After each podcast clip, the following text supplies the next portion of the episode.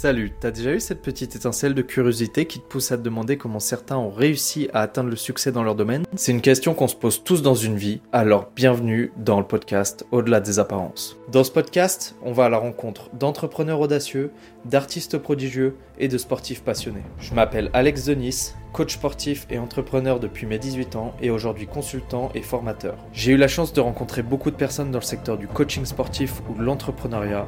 Je me devais de vous faire partager toutes les conversations que j'ai eues avec des personnes étonnantes et des histoires qui allaient bien au-delà des apparences. À chaque épisode, on plonge dans les backstage des parcours extraordinaires de nos invités. On va dévoiler les valeurs, les attitudes et les stratégies qui les ont boostés vers la réussite. Prépare-toi à des conversations captivantes, des histoires inédites et des conseils qui te feront cogiter pour mieux avancer dans ta vie. Tous nos invités ont fait de leur rêve une réalité, alors à toi d'en faire autant, je t'en dis pas plus et je te souhaite une très bonne écoute.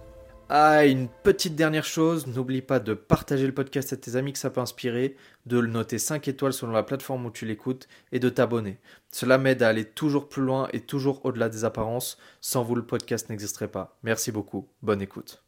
Bienvenue Olivier, bienvenue sur ce podcast. C'est un plaisir de te recevoir ici. J'ai beaucoup beaucoup de questions avec ton palmarès à te poser. Je te laisse te présenter un petit peu plus pour les personnes qui te connaissent pas. Bonjour Alex, merci pour l'invitation. Je m'appelle Olivier Bollier, j'ai 46 ans. Je suis préparateur physique depuis un peu plus de 20 ans. Aux Jeux Olympiques de Paris, euh, j'aurai la chance d'avoir ma 32e athlète sélectionnée euh, aux Jeux Olympiques. Ok. Sur 7 Jeux Olympiques, 5 Jeux d'hiver et 2 Jeux d'été en parallèle de ça, qui est maintenant devenu mon activité principale. Euh, je suis créateur de contenu euh, sur les réseaux sociaux. Mon but, c'est de vulgariser le plus possible les sciences du sport et faire de la formation euh, à destination des passionnés d'entraînement, des coachs, de tous les gens qui ont envie de mieux comprendre comment progresser physiquement. Ok. Euh, T'es diplômé en docteur en sciences du sport, c'est ça? Oui, j'ai un doctorat en sciences du sport. Oui. Ok. Ça, ça se passe comment pour obtenir ce diplôme? Ça se passe durement et longuement. Ok. Ça se passe, euh, c'est un diplôme de niveau bac plus 8. C'est-à-dire que ben, tu as ta licence, après tu as un master, bac plus 5, et après tu reprends minimum 3 ans encore, tu fais une thèse de doctorat, Ok. qui est normalement une activité que tu fais à, à temps plein, normalement. Et tu soutiens une thèse de doctorat qui est un, comme un gros livre, Ok. un gros boulot. Tu es chercheur, quoi. chercheur, euh, chercheur au sens propre du terme. Et après, tu essayes d'avoir un job euh, d'enseignant-chercheur euh, dans les facs. C'est extrêmement compliqué. Ouais, je pense que ça doit être beaucoup de boulot. C'est beaucoup de boulot et puis très peu de- d'employabilité. Ouais. Très très peu. Très, très peu derrière. Très peu. Ouais, c'est ce que j'avais cru comprendre. Ouais. Et euh, ça m'en revient sur la question où tu as écrit quatre livres Ouais. sur la préparation physique, d'où euh, l'issue du doctorat ou pas, Pas du tout, il y a aucun rapport. Moi, Ouais. j'ai fait un doctorat, c'était vraiment c'est antérieur à tout ça quoi. C'est déjà vieux, longtemps et c'est antérieur à, à ma carrière de prépa physique quoi. À la fin du doctorat, je me suis vite rendu compte, même avant la fin de mon- mes études, je me suis rendu compte que la recherche scientifique, euh, je- je- j'en ferais pas mon métier pour deux raisons. La première, c'est que j'aurais fait un chercheur médiocre. Tout, en toute euh, honnêteté, il faut savoir où on en est dans la vie. Pourtant, au niveau de tes contenus, c'est Oui. c'est assez carré. Enfin, en tout cas, pour euh, le commun des mortels, je trouve ça carré. Pour le commun des mortels, euh, c'est effectivement carré. Euh, dans le monde de la recherche, euh, c'est autre chose. Tu vois, c'est un autre public, Ok. c'est un autre métier. Ça n'a rien à voir. hein. Donc j'aurais fait un chercheur euh, médiocre, d'une part, et surtout, euh, j'y voyais pas le, j'avais j'avais pas la foi pour consacrer ma vie à faire des études sur des sujets hyper pointus Ouais. pour des résultats qui sont difficiles à extrapoler parce que par essence la recherche elle elle est difficile à universaliser tu vois. Mhm. moi mon but j'étais entraîneur déjà à l'époque. Mon but c'était de faire progresser les athlètes mais au quotidien vraiment tout de suite quoi. Ouais, je vois. et ça pour faire ça il faut être entraîneur. Donc une fois mon doctorat terminé euh, j'ai continué et j'ai essayé de me professionnaliser. Parce que euh, avant j'étais amateur j'étais entraîneur amateur. Et euh, quand j'ai terminé mes études bah, il a fallu euh, passer à la vitesse supérieure et je me suis lancé à fond dans la prépa physique mais c'était il y a 25 ans quoi donc c'était une autre époque Ouais, et du coup, la prépa physique, c'était pas connu du tout. alors c'était connu mais, Mais très peu, infiniment moins que maintenant Ouais. en fait il y a 25 ans ou 20 ans si tu veux tout le monde plus ou moins faisait de la prépa physique je dis plus ou moins tandis que maintenant c'est tout le monde Ouais. tu vois il y a personne qui va te dire la prépa physique ça sert à rien enfin Non, non, c'est vrai que c'est devenu incontournable C'est pour euh, incontournable. les athlètes de haut niveau. Et tu vois, maintenant, c'est la prépa mentale qui est devenue. euh, certains en font, d'autres pas. Mais tu vois, la prépa physique, il y a 20 ans, c'était ça. Tout le monde en faisait un peu ou pas, mais enfin bref, il y avait, tu vois, on sentait qu'il y avait quelque chose. Mm, mm. Mais il y a 20 ans, il fallait encore, dans certains sports, euh, convaincre le staff, convaincre les athlètes que faire de la muscu, euh, ça pouvait les aider euh, à courir plus vite, quoi, tu vois. Ouais, on en était là. Pas dans tous les sports. Hein. Ouais, je vois. Il y a des sports comme l'athlé où ils faisaient de la muscu déjà depuis, des années et des années, quoi. Il y a des, dans les sports co, c'était moins évident. Il y avait plein de sports où il fallait encore convaincre. Donc tu vois, d'un côté, il y avait beaucoup plus de d'options de développement. Ouais. Mais en parallèle, il y avait moins de gens motivés pour te payer pour ça. Donc euh, maintenant, il y a tout le monde est d'accord, mais il y a un nombre d'étudiants diplômés qui est délirant. Ouais, il y a beaucoup de délirant. Tu crois l'offre de la demande, c'est compliqué. C'est disproportionné, quoi. Ouais, ouais, je vois. nous, on avait moins ce problème on avait moins de clients. Ouais, logique. Donc je sais pas, je pense que c'était plus facile quand même hein, en valeur absolue. Mais bon, euh, chaque, époque, euh, c'est problème. Quoi. Ouais, je vois. Bah, parce que vu que moi je suis coach sportif, comme je te disais, mhm. j'avais hésité un moment à me lancer dans la prépa physique, mais j'ai laissé tomber. En fait, je me suis dit, les places elles sont trop chères. Euh, je voyais des préparateurs physiques mhm. arriver dans les salles de sport qui faisaient le même métier que moi, alors que j'avais le même diplôme. Enfin, j'avais un diplôme BPGEPS et, ah pas du tout cursus universitaire. Donc c'est vrai qu'après, ouais, les questions, elles sont vite, euh, vite faites là-dessus. Il faut vraiment avoir la vocation. Hein. À l'heure actuelle, en 2023, euh, être prépa physique d'athlète de haut niveau. Ça fait rêver beaucoup de gens. Euh, les, les, gens qui en vivent décemment, je veux dire, décemment, tu vois, parce que tu vois, il y a beaucoup, beaucoup de prépa physique. Si tu veux, dans les équipes de rugby de Fédéral 3, ils leur donnent quelques centaines d'euros en frais de déplacement. Et... Ouais, c'est ce que je voyais un petit peu. c'est la dèche, quoi. C'est en fait, tu as le très haut niveau, où là, bah, le très haut niveau, c'est le très haut niveau. Tu gagnes bien ta vie et un bien, tu gagnes ta vie et il se passe des choses. Mm. Puis ça descend, disons, à une vitesse euh, et même encore, euh, dans les, tu te dis, euh, ils sont ils sont à bon niveau ces sportifs-là, mais en fait, ils sont tellement loin du top mondial qu'en fait ça ça descend quoi. C'est un peu comme ce que gagne, si tu veux, Teddy Riner, le meilleur du monde, et puis ce que gagne le je sais pas moi, le dixième français quoi. Ouais, ouais, je vois tout à fait. Et donc tu te dis il est super fort le deuxième français mais ça mm. se trouve il, il, a des difficultés à joindre les deux bouts quoi. Ouais, il gagne juste sa vie quoi. Mm. Mais le champion olympique lui il gagne. Mais c'est les gros problèmes du sport en général. enfin, c'est stratifié avec des strates qui descendent hyper vite. Et pour le pour le staff c'est pareil quoi. Ouais. Bah surtout que tu fais plus partie euh, de l'équipe autour du sportif donc euh, forcément euh, l'argent elle est moins dispatché entre guillemets. Bien sûr. C'est logique c'est plus divisé ouais. Et ma question c'est avant d'être préparateur physique du coup, tu étais préparateur physique à l'âge de. Bah, avant, j'étais, euh, moi, j'étais athlète. Je me suis blessé grièvement, athlète en athlétisme. Ok. Je suis blessé, grièvement et je suis passé entraîneur d'athlétisme de lancer tout de suite derrière parce que moi, j'ai toujours eu autant la passion d'entraîner que de m'entraîner. Ok. Donc, c'était naturel, tu vois, pour euh, remplacer ma carrière qui a été un peu brisée de bonheur. Euh, je suis passé entraîneur d'athlétisme de lancer. Et qui dit entraîneur de lancer dit spécialiste en musculation. Parce que... Forcément bah, tu vois, quand tu dois jeter un, un poids de 7 kilos euh, à 15 mètres, 17 mètres ou 20 mètres, euh, tu vois, tu fais pas que, que regarder les poids, tu les soulèves oui, t'es obligé, t'es obligé. Donc, on est, on, est naturellement spécialiste euh, de musculation et puis en, athlétisme, on était quand même fort en travail de pied, tous ces, tous ces problématiques de course, quoi. Donc, tout naturellement, je suis passé de entraîneur d'athlète à préparateur physique. Ouais. Pas dans l'athlète, parce qu'à l'époque, c'était compliqué de gagner sa vie. Euh, je suis parti dans les sports de glace un peu par des concours de circonstances. J'ai fait une grosse partie de ma carrière dans les sports d'hiver. Ok. Ouais, donc pour retracer ton parcours, euh, comme on le disait tout à l'heure, il y a des personnes qui vivent pas forcément de la prépa physique ou du coaching sportif, ou en tout cas dans, même dans les milieux du sport en général. Donc euh, toi, tu as fait comment pour en vivre justement jusqu'à atteindre euh, ton, statut de préparateur physique? Bah, En fait, ma première grosse opportunité professionnelle, elle était dans le patinage artistique. À Lyon, il y, a, il y avait à l'époque un pôle France très performant au niveau mondial dans la patinoire Charlemagne. Ok.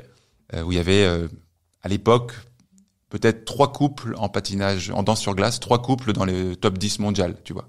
C'était le plus grand centre du monde à l'époque. Et pour la première fois, ils faisaient leur euh, leur camp d'été, parce qu'ils font un camp d'été de deux mois, tu vois, où ils s'entraînent deux fois par jour. Ils s'entraînent beaucoup dans les sports artistiques, contrairement à ce qu'on imagine. Ils s'entraînent énormément. Ouais, ils faisaient un camp d'été. Les personnes pensent toujours que ah, c'est de la rigolade. Ouais, voilà, c'est ça. Ils s'entraînent, s'entraînent énormément. Tu vois, c'est plus sur du deux fois par jour que sur du une fois par jour. Okay. Euh, donc ils faisaient leur d'été pour la première fois à Lyon. Avant, ils le faisaient pas à Lyon. Et donc ils recherchaient euh, pour les deux mois un prépa physique pour s'occuper du groupe, okay. du pôle. Et juste, excuse-moi, pour retracer, euh, là, tu étais encore sur le stade d'entraîneur en athlée je, je venais de terminer ma thèse de doctorat Ok. et je savais que j'allais pas continuer dans la recherche. Ok. Et j'étais, oui, j'étais encore dans l'athlétisme. Ok. Oui, donc tu vivais exclusivement que euh, du statut d'entraîneur ou pas du tout? Je vivais pas de, je vivais encore de mon salaire que j'avais en tant que apprenti chercheur. Ok. Tu vois, je, Non, mais c'est intéressant de. Ah, bien sûr. Donc je vivais de rien du tout au niveau sportif. Enfin, je vivotais quoi. Ouais. J'étais dans le cas de figure que je décrivais tout à l'heure quoi. J'ai gagné un petit peu de sous, mais enfin rien, rien de. Ouais, viable. mais, pour moi, c'est le, c'est de là où tout part, tu vois, pour euh, le développement et ce que tu vas faire après. Donc, Ah bah ouais, euh, ouais. c'est vraiment ultra. Il y a le moment où il y a, il y a un carrefour qui s'est, qui s'est produit. À ce moment-là, donc, euh, j'apprends qu'il cherche quelqu'un. Je me présente et je présente le projet que je voulais, je voulais venir, ce que je voulais développer. Je suis pas arrivé les mains dans les poches, quoi. Ouais, forcément. c'est- Ça, c'est un bon conseil aussi, quoi. Quand on Ouais. veut quelque chose, euh, faut vraiment montrer euh, sa détermination, quoi, d'une façon ou d'une autre, et travailler et puis arriver avec un truc sérieux. Si c'est trop sérieux, mieux vaut que ça soit trop sérieux et trop scolaire et trop ci et trop ça que pas assez, quoi. Ouais, on est d'accord. Parce que les gens ils vont dire ouais, bah calme-toi, mais ils seront quand même contents euh, de Mhm. de- que tu montres ta détermination, quoi. Mais j'ai l'impression qu'il y a même beaucoup de personnes des fois quand ils savent ce que tu viens de dire Ouais. et qu'ils ont qui ont besoin de, de main d'œuvre ou d'autres. En général, ils testent un petit peu comme ça les personnes. S'ils voient que la personne elle revient petit à petit, euh, forcément au bout d'un moment elle va. Ouais, c'est un bon conseil à donner, euh, surtout à la nouvelle génération, sans tomber dans, dans le cliché de la nouvelle génération, ils, ils ont pas de volonté. Je pense pas que ça soit vrai, mais il y a, y a ce côté euh, quand même de, de consommation très rapide qui donne, moi, qui me donne l'impression un peu que ça manque un peu des fois de persévérance. Et je pense que c'est un Ouais, bon conseil à, à donner aux, aux jeunes. Ouais, soyez, soyez relou, mais dans le sens, euh, insistez beaucoup. Mm. C'est toujours, dans le pire des cas, on vous répondra pas, on vous dira va te faire cuire un œuf, mais c'est pas méchant, Ouais. quoi. Oui, mais c'est pas grave. De toute façon, euh, moi rien le de plus premier, grave. ouais, c'est ça. Moi le premier quand j'entreprends des choses, euh, tu te prends 10 portes, peut-être que la C'est ça. 11 sera bon. Il y a rien de moins grave, quoi. Par Mm. contre, euh, si, si t'es pas relou en insistant trop, là, tu prends un risque. Parce que de toute façon, tu vas pas déranger les gens, mais normal, parce qu'ils savent pas que t'existes, quoi. Exactement. Donc, un, un bon conseil, c'est d'être un peu persévérant. Dans le pire des cas, euh, les gens, ils vous, ils vous mettront de côté, mais au moins, ils auront entendu parler de vous comme quelqu'un. Ah, bah, lui, il est têtu, quoi. Mm, mm. Il est têtu, il est déterminé. Moi, je trouve ça bien. Ouais. Plutôt qu'un mec euh, qui veut pas déranger, mais finalement, que, qui te dérange tellement pas que tu sais pas qu'il est là, quoi. Ouais, c'est le c'est le problème de quand après il y a des en général il y a des personnes au bout d'un moment elles passent vraiment le cap si elles ont vraiment envie de faire ça, mais c'est vrai que que des fois les gens restent bloqués à ces étapes, enfin juste à ces étapes Mm. malheureusement. Ok. Ça, c'est un bon conseil à donner. Donc, j'arrive, je me, je me présente, je présente mon projet, ça fonctionne. Donc, il m'embauche pour deux mois. Et je vous disais, il y a, il y avait trois des dix meilleurs couples au monde euh, qui s'entraînaient là. Ça se passe tellement bien à ce moment-là que euh, pendant le stage, le, le meilleur couple français de l'époque euh, me demande si euh, je veux euh, gérer leur prépa physique à titre individuel toute l'année. Sur ce club. Enfin sur le, le Dans pôle pôle. là-bas. Ouais. Et bien sûr, j'accepte. Donc à la fin du stage, bah, je reste un petit peu là. Bon, moi j'étais lyonnais, donc c'est pas c'est pas très dur. hein. Ouais. Je reste là et je, je suis rémunéré en direct euh, par ce couple-là.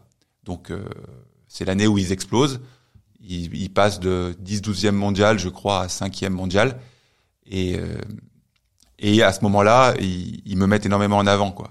Ok. Ils, ils ont beaucoup apprécié ce qu'on avait fait cette première année et tout le monde me met en avant et du coup c'est à ce moment-là que tout bascule parce que quand les, les meilleurs les meilleures coupes du monde euh, te disent ce mec-là il est fort, bah, le deuxième meilleur coupe du monde il, il veut le même entraîneur et voilà. Donc à ce moment-là ma, ma carrière se lance euh, et je travaille, je reste dix ans dans les sports de glace.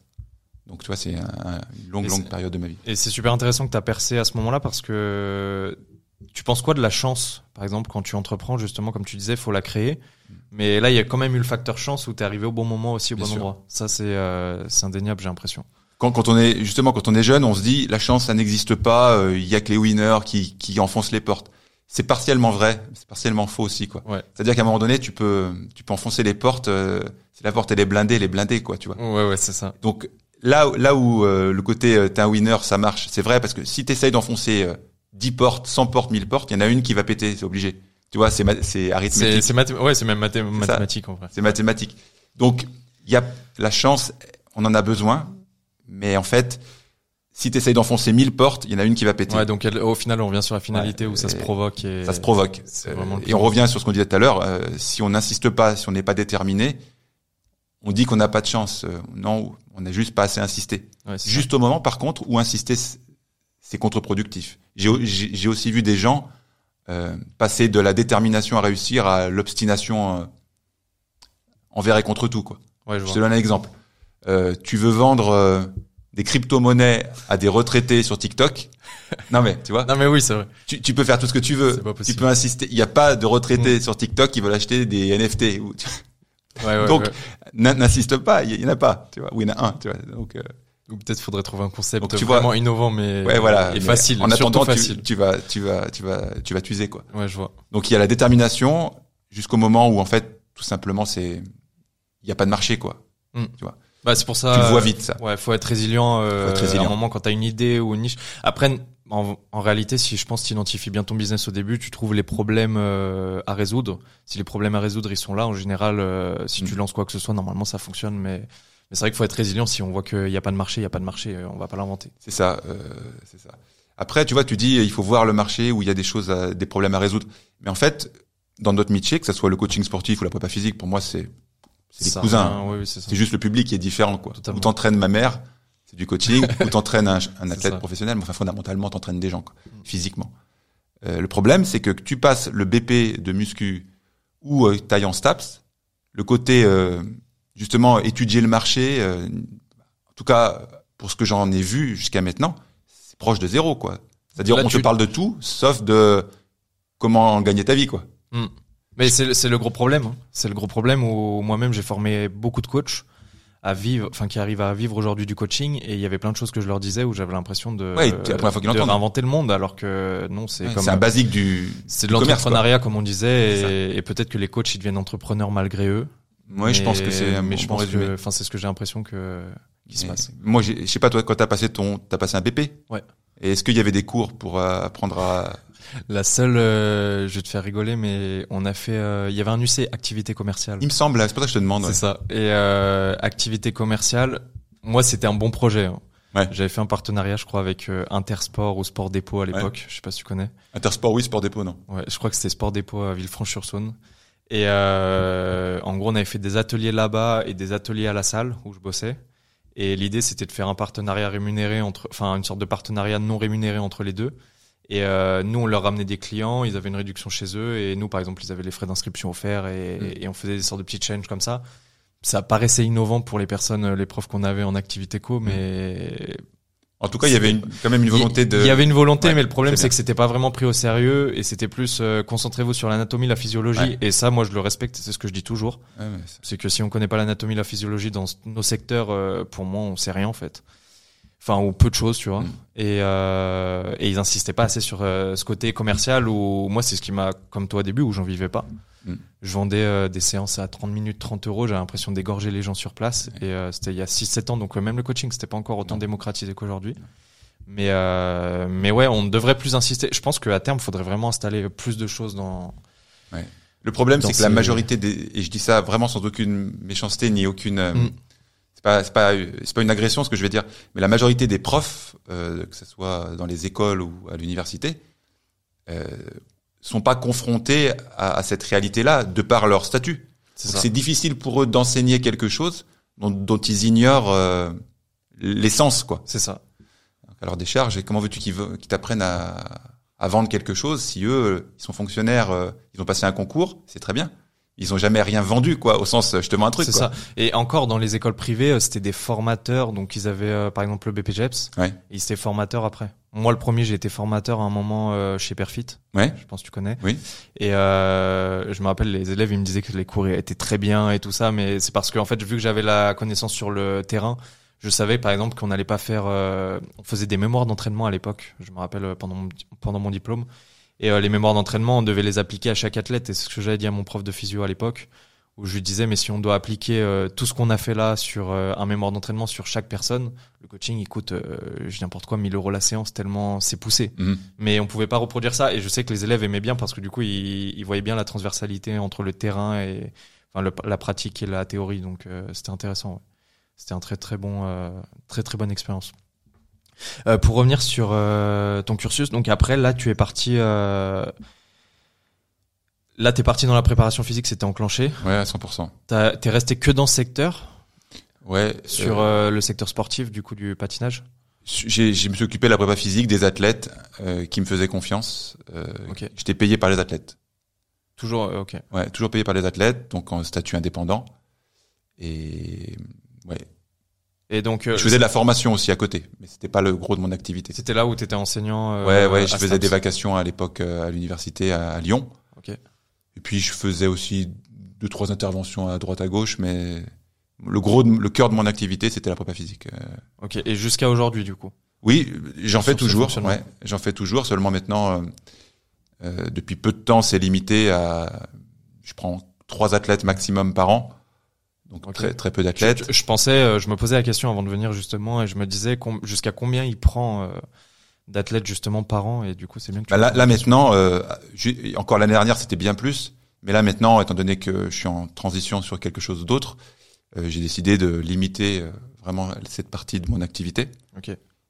donc je prends maximum trois athlètes par an, mais c'est récent. au gros de ma carrière, j'avais 15 athlètes quand je faisais que ça et que je travaillais beaucoup, j'avais peut-être 15 athlètes individuels simultanément par an.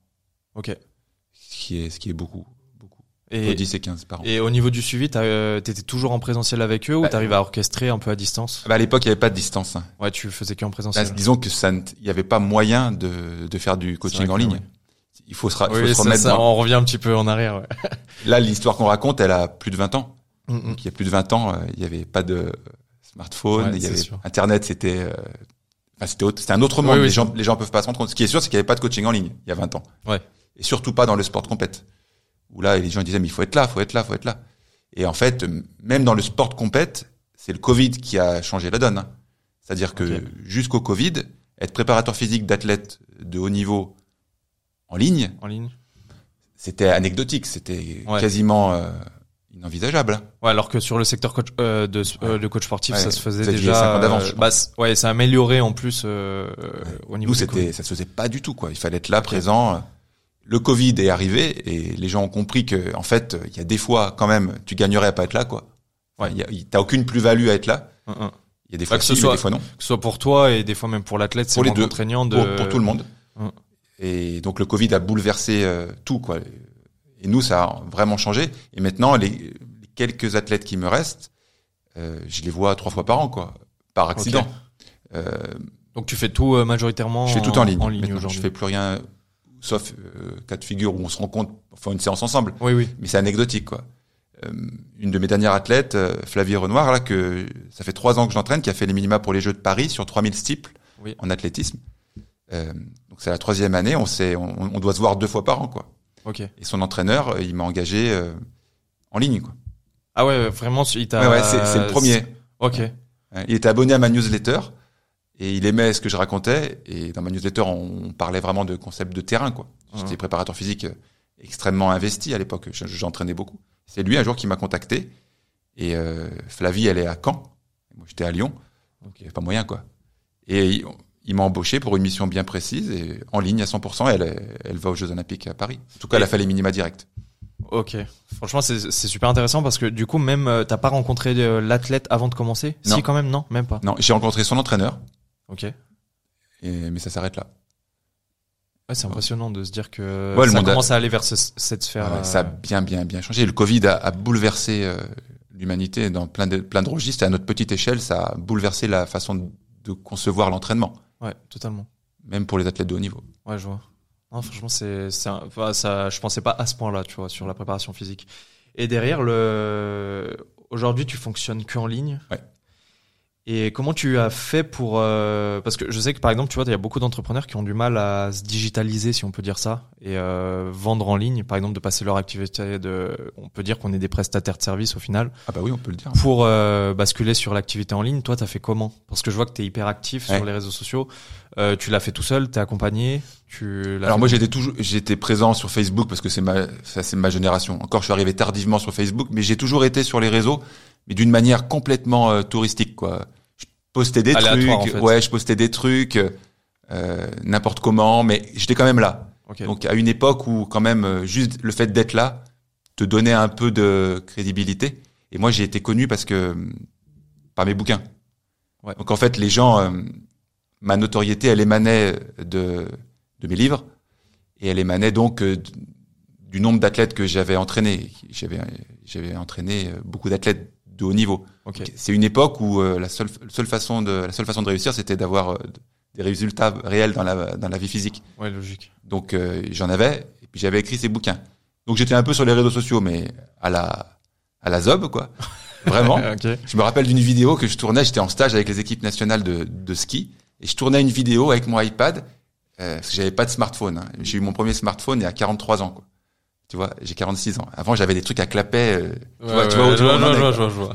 Donc, mais par contre, j'avais un petit iPad et je, et je filmais un truc. J'avais le doigt à moitié sur le, tu vois, sur le, Ah ouais. sur la caméra. Du coup, la, la vidéo était nulle, mais euh, le fond était était bien. intéressant. Donc c'était assez marrant parce que tout le monde euh, se foutait de ma gueule en disant mais enlève ton doigt du, du truc. Mais tout le monde était content parce que j'apportais du contenu. Ok. Tu vois, c'était une époque où tu pouvais euh, apporter du contenu euh, avec une forme vraiment dégueulasse, mais si le fond était là, les gens étaient contents parce qu'il y avait pas trop, tu vois, de, il y C'est avait pas d'effets spéciaux quoi. Ouais. C'était c'était Alors, brut. alors, alors qu'aujourd'hui, ce serait peut-être plus l'inverse. Si ton ta forme est mieux et ton fond est nul, euh, ça peut marcher aussi. Ça peut. Ouais. Ça peut. L'idéal étant d'apporter du fond euh, et un truc pas trop vilain quoi. Mais à l'époque, fallait voir quoi. Donc voilà, j'étais là, présent et complètement touristique. Et j'ignorais qu'on pouvait euh, gagner de l'argent autant avec euh, le business en ligne. Quoi. Ok. Je l'ignorais vraiment. Le Covid est arrivé et ça faisait longtemps que je voulais. Excuse-moi. Je t'en prie. Du coup, juste avant Covid, tu postais aléatoirement et t'avais pas vraiment d'ampleur. Euh, Bon, j'avais quand même quelques milliers d'abonnés sur Instagram parce que je Parce que postais des t'étais trucs. présent Ouais. aussi dans ta vie, euh, je pense pro. Ouais, voilà, j'étais présent et puis je partageais en fait plein de trucs. euh, là, j'étais avec les équipes nationales de, des sports d'hiver, Ok. donc je partageais plein de trucs euh, de la vie d'un d'un préparateur physique euh, en activité. Donc ça devait cool. être. euh, je te suivais pas à cette époque-là, mais ça devait être super intéressant. Bah ouais, de, je- de en vivre fait, je direct. partageais beaucoup de, de bouts de séance avec mes athlètes. Donc euh, les gens, enfin, si t'aimais le, le sport de haut niveau, t'étais content parce que t'avais des, des vrais trucs de la vraie vie euh, d'athlètes qui vont au jeu, quoi, tu vois. Ce qui à l'époque se faisait pas et qui se fait toujours assez peu d'ailleurs. Oui, euh, c'est ce que j'allais dire. euh, J'ai pas de souvenir de voir euh, quelqu'un qui fait ça. Donc, On euh, était une poignée à le faire. Donc t'avais vite quand même quelques milliers d'abonnés, quoi. Ok. Sur Instagram, j'avais quelques milliers d'abonnés euh, rapidement. quoi. Euh, mais voilà, ça, ça s'arrêtait là. Donc le Covid arrive et il y a eu un moment où il fallait rester chez soi. Quoi. Même nous, les, avec le sport pro, on n'avait plus de dérogation. Quoi. Il fallait Mhm. rester à la maison. Ça faisait longtemps que je, je me disais, comme j'étais enseignant à l'époque encore, je me disais quand on faisait un cours à la fac à 8 heures du matin le lundi, Ouais. ça pétait les couilles à tout le monde. Ça pétait les couilles aux étudiants, aux profs. Bref, tu vois, et je me suis dit, mais bon sang, pour faire un cours magistral à la fac, où tu débites ton truc, tout le monde dort, Ouais. Est-ce qu'on peut pas le faire en ligne, quoi? Tu vois? Donc je me suis dit, bah là c'est le Covid et tout, j'ai un peu de temps, je suis à la maison. Euh, digitalise euh, un de tes cours et vends-le. Tu vois, je dis, fais-le parce que ça me faisait un petit moment que ça. Puis il y avait des, il y avait des gens quand même dans le- qui commençaient à faire du business en ligne, quoi. C'est ce que j'allais dire. Donc, t'avais observé qu'il y avait une tendance qui allait. euh, Ouais, vers ouais. ça. Pas du tout en prépa physique, mais dans le fitness, il y en avait déjà bien. Puis même d'autres secteurs, euh, que ce soit l'infoprenariat, Ouais. il y a plein Mais à l'époque, pour qui- moi, c'était, je connaissais pas du tout. Quoi. Ok. J'étais vraiment purement euh, sur le terrain. Donc j'avais pas, euh, j'avais pas ce qu'il faisait. Moi, Yomi Denzel à l'époque, je savais pas qui c'était. ouais, je vois. tu vois, c'est récent pour moi tout ça. Et donc j'avais que le sport et je voyais un peu le fitness, tu vois. Je voyais que- quelqu'un que j'ai croisé une fois ou deux. euh, Je voyais Nassim Saïli, tu vois, qui faisait des choses avec euh, énormément de qualité sur le fond. Et puis, Qui, qui vit très très bien de notre secteur. ah oui, c'est mon puisse dire. ouais, c'est ça. Donc euh, je, je voyais que dans le fitness, il faisait, il faisait des trucs qui étaient une année-lumière devant nous. Je me suis dit, le fitness, c'est de la muscu, puis la muscu pour les sportifs, tu vois, c'est pas non plus si différent. Donc je voyais qu'il y avait, il y avait quelque chose à faire, mais je- ouais. chez nous, c'était proche de zéro. Donc voilà, je digitalise ce truc, je le vends euh, sur Facebook à l'époque, et euh, bah, plein de ventes, quoi. Ah ouais, carrément. Ah ouais, plein de ventes, ouais. ouais. Et t'as lancé ça. Euh, Bah, j'ai fait, un- j'ai mis ouais. mon truc PayPal, quoi. J'avais un, j'avais un lien PayPal perso. Ok. Vraiment, j'ai fait ça. On peut pas faire plus simple, quoi. Oui, alors qu'aujourd'hui, des fois, on dirait faut faire euh, un tunnel de vente, faut faire ci, faut faire ça. Bien sûr que dans l'absolu, maintenant, c'est ce que je fais. Mais à l'époque, euh, de, de 2020, quoi. Mm. Boum, je Et, balance. que- et euh, 2020 au final, parce que c'est quand même Ouais. tard, je trouve, par rapport à du business en ligne, tu vois. Ouais. À part que je te dis, en prépa physique, euh, il y, avait presque rien. Ok. Donc c'était tard. Euh, T'es tout, t'étais tout seul en fait. ouais, on était, on était deux ou trois, quoi. Ouais. On a tous fait en même temps, quoi. Tu vois. euh, Donc je vends le truc, boum, j'en vends plein, plein. Je me dis bon bah ok, bah allez, je vais en faire un deuxième, hein. Bah, et deux, et trois. Et là tu te dis ah oui quand même.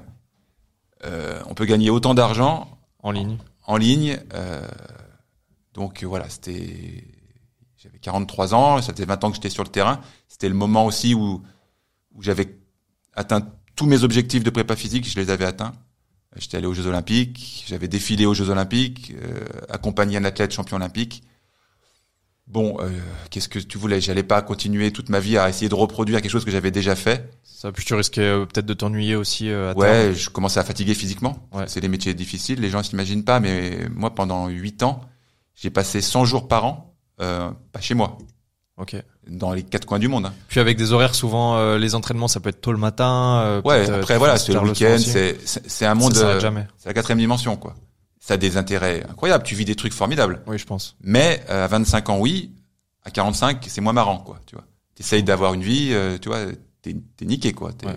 Oui, d'avoir une construction perso aussi. ouais, euh, tu, tu vis. Moi, j'ai vécu pour vie mon pro. travail euh, pendant 20 ans, quoi. Ouais. Et je l'ai choisi, c'est pas un problème. Mais arrivé 45 piges, t'as réussi ce que t'avais à réussir, ou du moins t'as ce sentiment-là. Bon, euh, t'as gagné ta vie. euh, Qu'est-ce que tu vas faire? C'était peut-être le moment de passer à autre chose. Le Mhm. Covid est arrivé, j'ai testé, ça a fonctionné euh, très très fort. Enfin, suffisamment fort pour me dire ah oui.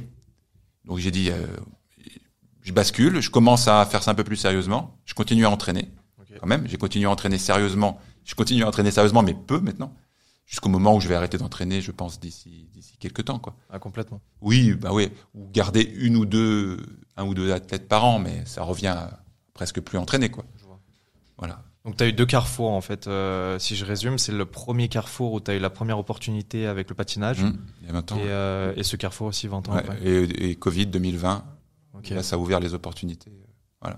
C'est super intéressant parce que comme ça, ça montre aussi euh, aux, aux personnes qui commencent ou qui essayent de se développer dans Ouais. ces secteurs-là que qu'il a fallu 20 ans.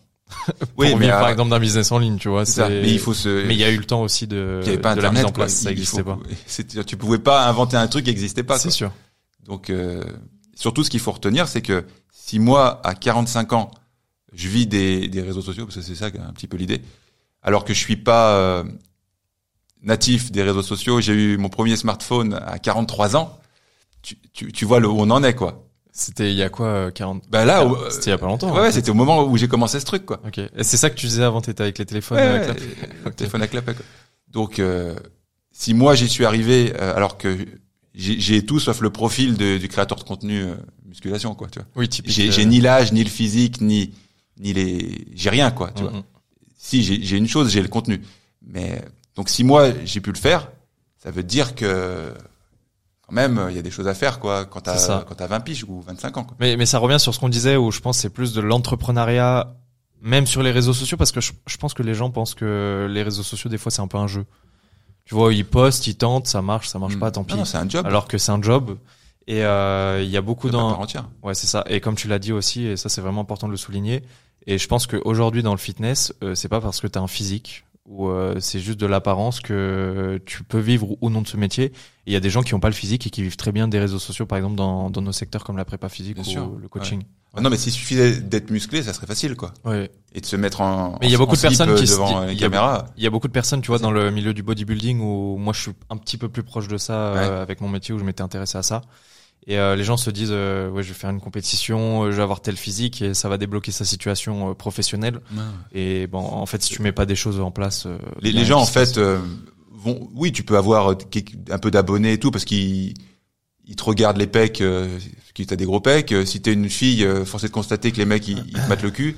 Ouais, mais après, vive la qualité des prospects aussi, tu vois. Voilà, et on, on- on en vient quoi. c'est ça. Quand tu regardes le physique des gens, euh, qu'est-ce que tu vas vendre à ces gens-là quoi, qui sont là pour. Je prends l'exemple un, un peu cru. moi, Si tu mates, si tu suis une, une influenceuse fitness parce qu'elle est bien gaulée, euh, le jour où elle va te demander euh, d'acheter quelque chose, tu vas pas acheter quoi. Non. Parce que t'es là pour lui mater le cul quoi. Ouais, ouais, Je suis bah, désolé, hein, non, mais, mais c'est ça, mais c'est C'est c'est ce purement, purement la, la réalité. C'est pour ça, je pense, la, la qualité de l'audience que les gens développent, faut vraiment le prendre en Par compte. contre, parce que si t'es bien, si t'es un, un beau, un beau mec, une belle fille, c'est pas un problème, bien au contraire. Mhm. Et que t'apportes du contenu au quotidien, au quotidien, c'est là, c'est là, c'est là le- la clé. Au quotidien ou presque, de qualité pour aider les gens en face de toi. Là, t'as le combo gagnant. euh, C'est Tu ça. utilises ton physique et tu utilises ton cerveau. Mais si t'as que, si t'as qu'un physique, euh, sauf cas exceptionnel, euh, Après, il y a toujours des, des anomalies, tu vois. Voilà, il y a- y toujours des- dire, mais des mutants. C'est ça.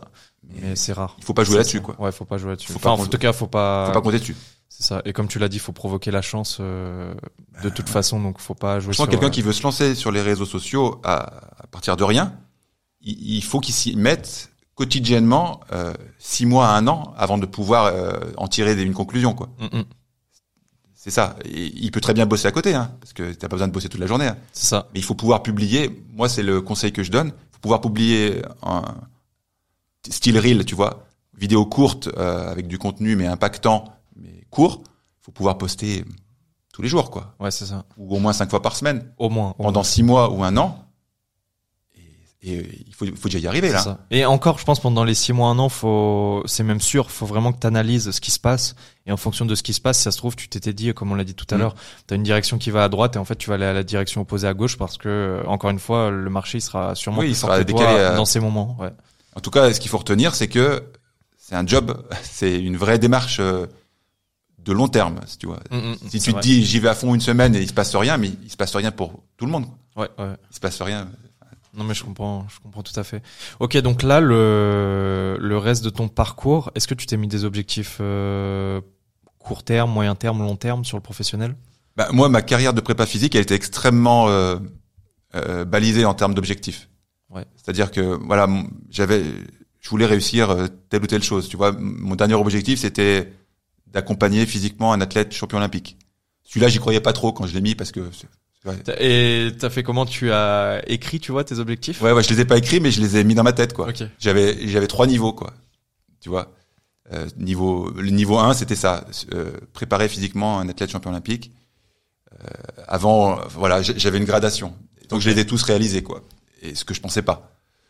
Donc euh, c'est à ce moment-là, quand tu as réalisé tous tes objectifs, c'est à la fois une bénédiction et une malédiction, vraiment. T'es obligé d'en retrouver Et il faut, il faut, il faut y arriver, quoi. Parce que quand justement tu les obtiens, et les gens qui arrivent très jeunes, je les plains. Parce que moi, à 45 ans, quand j'y suis, quand je les ai tous validés, j'ai passé euh, six mois de ma vie compliqués, quoi. Ok. En situation d'un peu de pré-retraite, quoi. Tu T'as vois. vraiment eu la crise de la quarantaine euh, Ouais. à 40 ans, quoi. Ouais, C'était clair ouais. et net. Parce que t'étais là, tu te dis, ok, bon, bah t'as réussi tes objectifs. Bon, tu gagnes bien ta vie euh, maintenant. Bon, bah allez, hein, on regarde les, les mouches voler et puis on boit des moritos, quoi. Ouais, mais non, ça marche pas, quoi. Ouais, C'est- t'es, t'es trop. Déjà, je sais même pas si à 65 ans euh, c'est bien, mais alors à 45, t'as pas. Ça, Ouais, tu- ça marche pas, quoi. Ouais.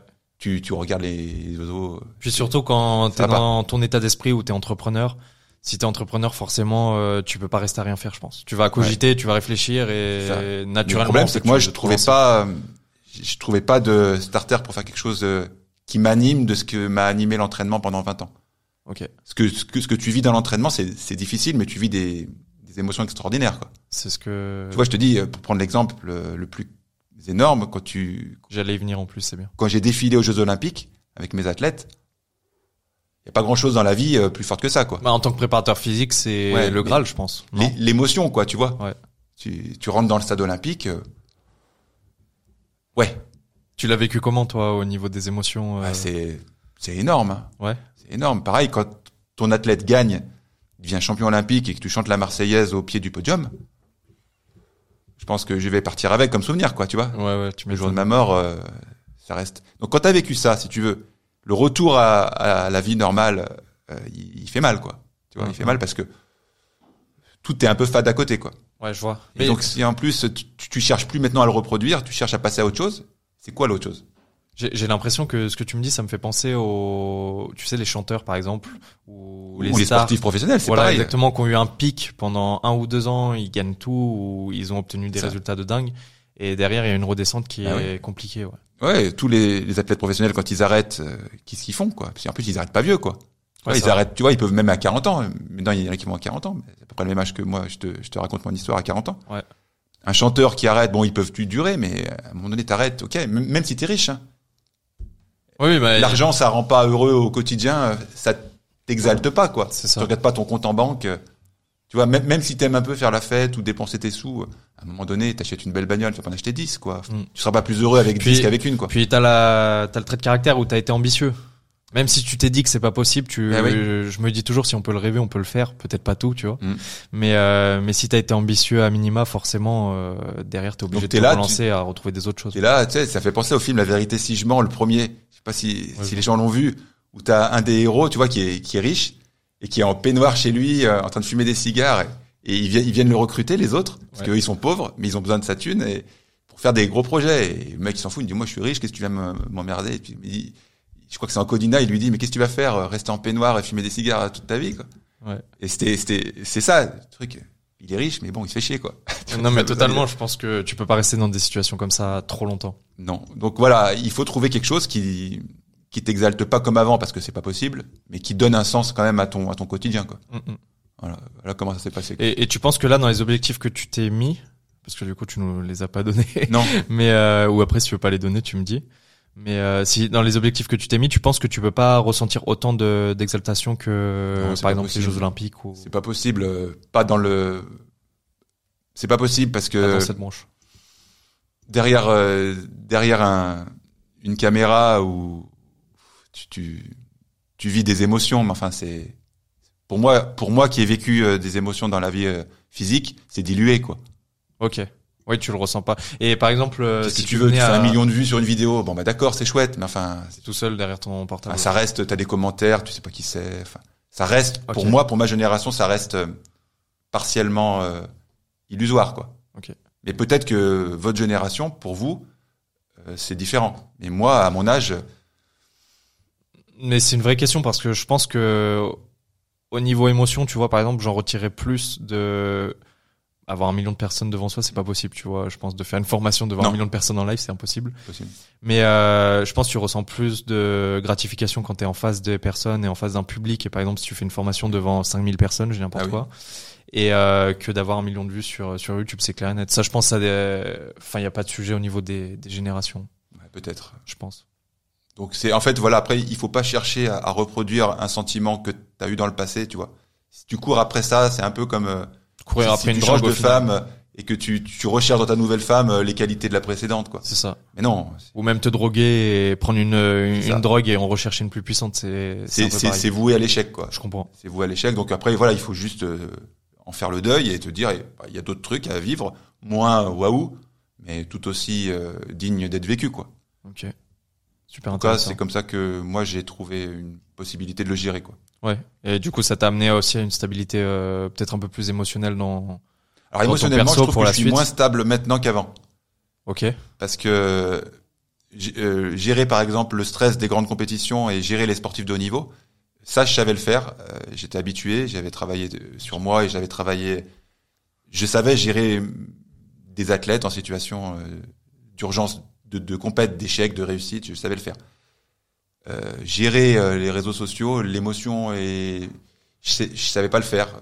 Donc euh, c'est émotionnellement, euh, je pense que c'est plus difficile maintenant qu'avant pour moi.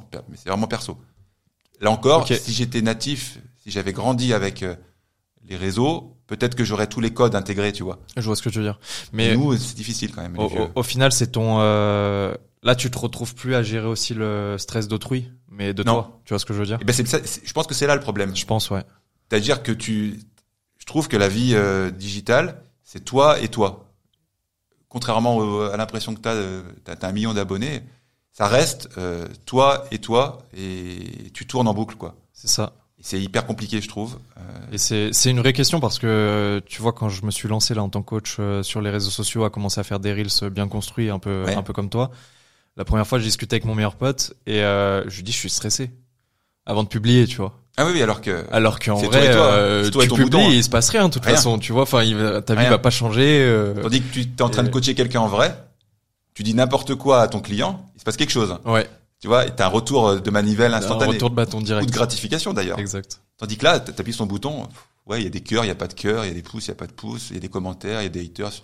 Mais tout ça reste euh, strictement. euh, Oui, puis au final, même des, des haters, ça va être. euh, bah, c'est vrai qu'il y a des gros débats là-dessus. Mm.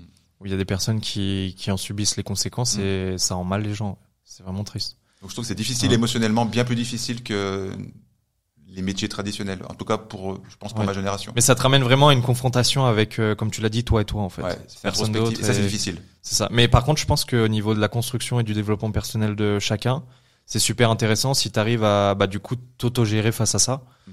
C'est, ça peut être vraiment intéressant sur le long terme euh, sur la construction de soi. Je pense. Mais peut-être À que voir. c'est nocif aussi, nocif aussi. euh, Après, je j'ai l'impression pas. qu'il y a beaucoup de gros créateurs de contenu qui, qui font des vilaines dépressions quand même. Bah, je pense parce que en fait la montée c'est comme euh, on l'expliquait tout à l'heure, elle est, elle peut être rapide Ouais. et Ouais, du jour au lendemain, euh, tu vois ce que je veux dire? Ouais, je vois, ouais. En tout cas, euh, bon. c'est un métier avec tout, tout ce que ça a de positif et tout ce que ça a de négatif qui est vraiment proportionnel, quoi. Ok. Je trouve. C'est sûr. Et les objectifs, du coup, tu veux en parler ou Ben, euh, oui, je vais en parler, mais maintenant, je suis à une période de ma vie où il y en a plus. Toute mon histoire d'objectifs hyper euh, précis, ben, il n'y en a plus vraiment. Ok. Euh, Là maintenant, euh, ça se résume à deux choses. Ma gestion des objectifs, c'est rester occupé et être utile. Voilà. Si je suis occupé, en étant utile, en ayant le sentiment d'être utile, et que je gagne ma vie avec, Ouais. évidemment, euh, je suis, je suis, je suis content. Ça se résume à ça. Ok. Et en, en restant occupé, t'as pas peur de, de fuir justement un peu cette recherche d'objectifs perso? Si peut-être, mais après les objectifs, est-ce que c'est une obligation d'en avoir Tu vois? C'est une grande question. Là, là, je ressens pas le besoin de me dire, euh, par exemple, tu vois, si j'avais 100 000 abonnés, j'en ai 40 000, tu vois, sur Instagram, si j'en avais 100 000, il faut que j'en ai 100 000, mais bah là, non, ça me parle pas, tu vois. Ouais, je vois. C'est c'est pas que je serais pas content, enfin, je serais pas triste, mais euh, c'est pas comme quand j'étais euh, entraîneur et je me disais, je veux aller aux Jeux Olympiques, tu vois, c'était mon objectif. Là, avoir 100 000 abonnés, euh, ça, ça n'empêchera pas que il y a une caméra, j'appuie dessus pour enregistrer, tu vois, ça change rien. Mais, mais ça fait plaisir d'avoir ton retour d'expérience parce que je côtoie beaucoup de personnes, tu vois, qui sont plus en mes âges, entre, Ouais. je sais pas, 20, 27 ou même plus aussi, ça dépend. Mais euh, l'approche que tu me donnes, euh, elle est vraiment intéressante des réseaux sociaux parce que j'ai l'impression quand même que tu arrives, même si tu disais au niveau des émotions, peut-être c'était un peu, au niveau de la gestion, c'était Ouais. peut-être un peu plus compliqué qu'avec des athlètes. Ouais. Mais bon, du coup, vu que tu es focalisé sur toi, c'est normal. Ouais. Mais du coup, tu as une, euh, vraiment une, j'ai l'impression une distance qui est intéressante. Bah, peut-être tu vois, t'es à- pas, t'es pas, enfin, je pense que tu seras moins stressé par rapport à une personne qui a 20 ans et qui va avoir 100 000 abonnés que toi qui as 100 000 abonnés, par exemple. Surtout quand t'as 20 ans, euh, ou même quand t'es plus jeune, quoi. Sur TikTok, il y a, il y a des gens qui font fortune sur, sur TikTok, et des, adolescents, quoi. Ouais, mais j'ai vu, fortune ou qui gagnent de l'argent, tu vois. j'ai vu des trucs de fou. euh, Et surtout, je me demande comment ils arrivent à, à- à se construire, quoi. Ouais. Euh, sachant ce que ça représente en termes de charge mentale et de stress, qu'on le veuille ou non. Je sais pas comment tu te construis à l'adolescence et même jeune adulte, quoi. Ceux qui réussissent sur les réseaux sociaux euh, jeunes, tu as une vingtaine d'années, comment tu te construis, quoi? Comment tu construis ta relation euh, aux autres et au, au réel s'il se passe ça à 20 ans? Je, je sais pas. hein, Bah, t'as, t'as la courbe, en fait, comme on disait, qui est exponentielle mais rapidement. comment, comment tu construis ton Et- référentiel, quoi Ouais, c'est ça. Comment tu construis ton référentiel aux autres, euh, même juste euh, le référentiel argent, quoi. Bah, je pense que les standings, en fait, que toi t'as eu euh, plus jeune, aujourd'hui, ils sont plus du tout les mêmes pour ces personnes-là. Donc, Ah je pense qu'ils se construisent comme ça.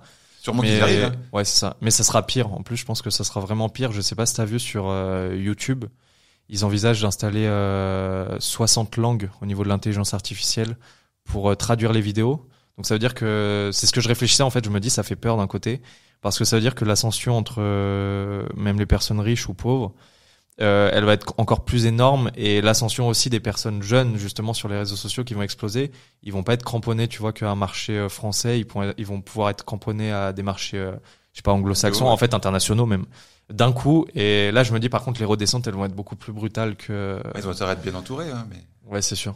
Alors après, c'est le même parallèle, euh, genre, euh, t'es chanteur euh, C'est la même chose. hein. et jeune, quoi. Tu as, C'est du succès très jeune. c'est- pas nouveau. Ce qui est nouveau, c'est le nombre de personnes qui, qui obtiennent ce niveau de réussite. Avant, c'était anecdotique, quoi. Pour être un, un chanteur, une star, même fran- francophone de moins de 20 ans, t'en avais une poignée, quoi. C'est ça. Maintenant, t'as des dizaines ou des centaines de créateurs de contenu jeunes qui gagnent de l'argent, quoi. C'est ça. C'est juste que ça existait avant, mais avant, c'était anecdotique en termes de- d'effectifs. Maintenant, il y en a plein. Mm.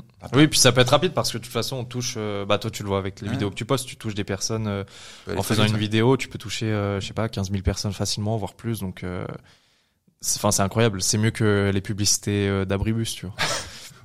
c'est Ouais, beaucoup mieux ciblé. Ouais, c'est mieux ciblé, ouais, en tout cas. C'est sûr. Ouais. Ok. Euh, revenons juste sur les Jeux Olympiques.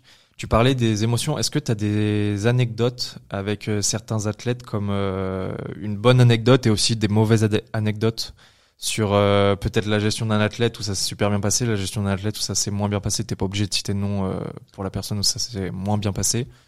Mais je sais pas si tu as des anecdotes qui te viennent en tête. Des trucs à raconter qui, qui sont ou rigolos ou. Bah des choses qui te sont, enfin qui t'ont toi réellement Ouais, touché. moi, ce qui m'a touché le plus, c'est quand j'étais donc aux Jeux Olympiques de Pyeongchang, les Jeux d'hiver.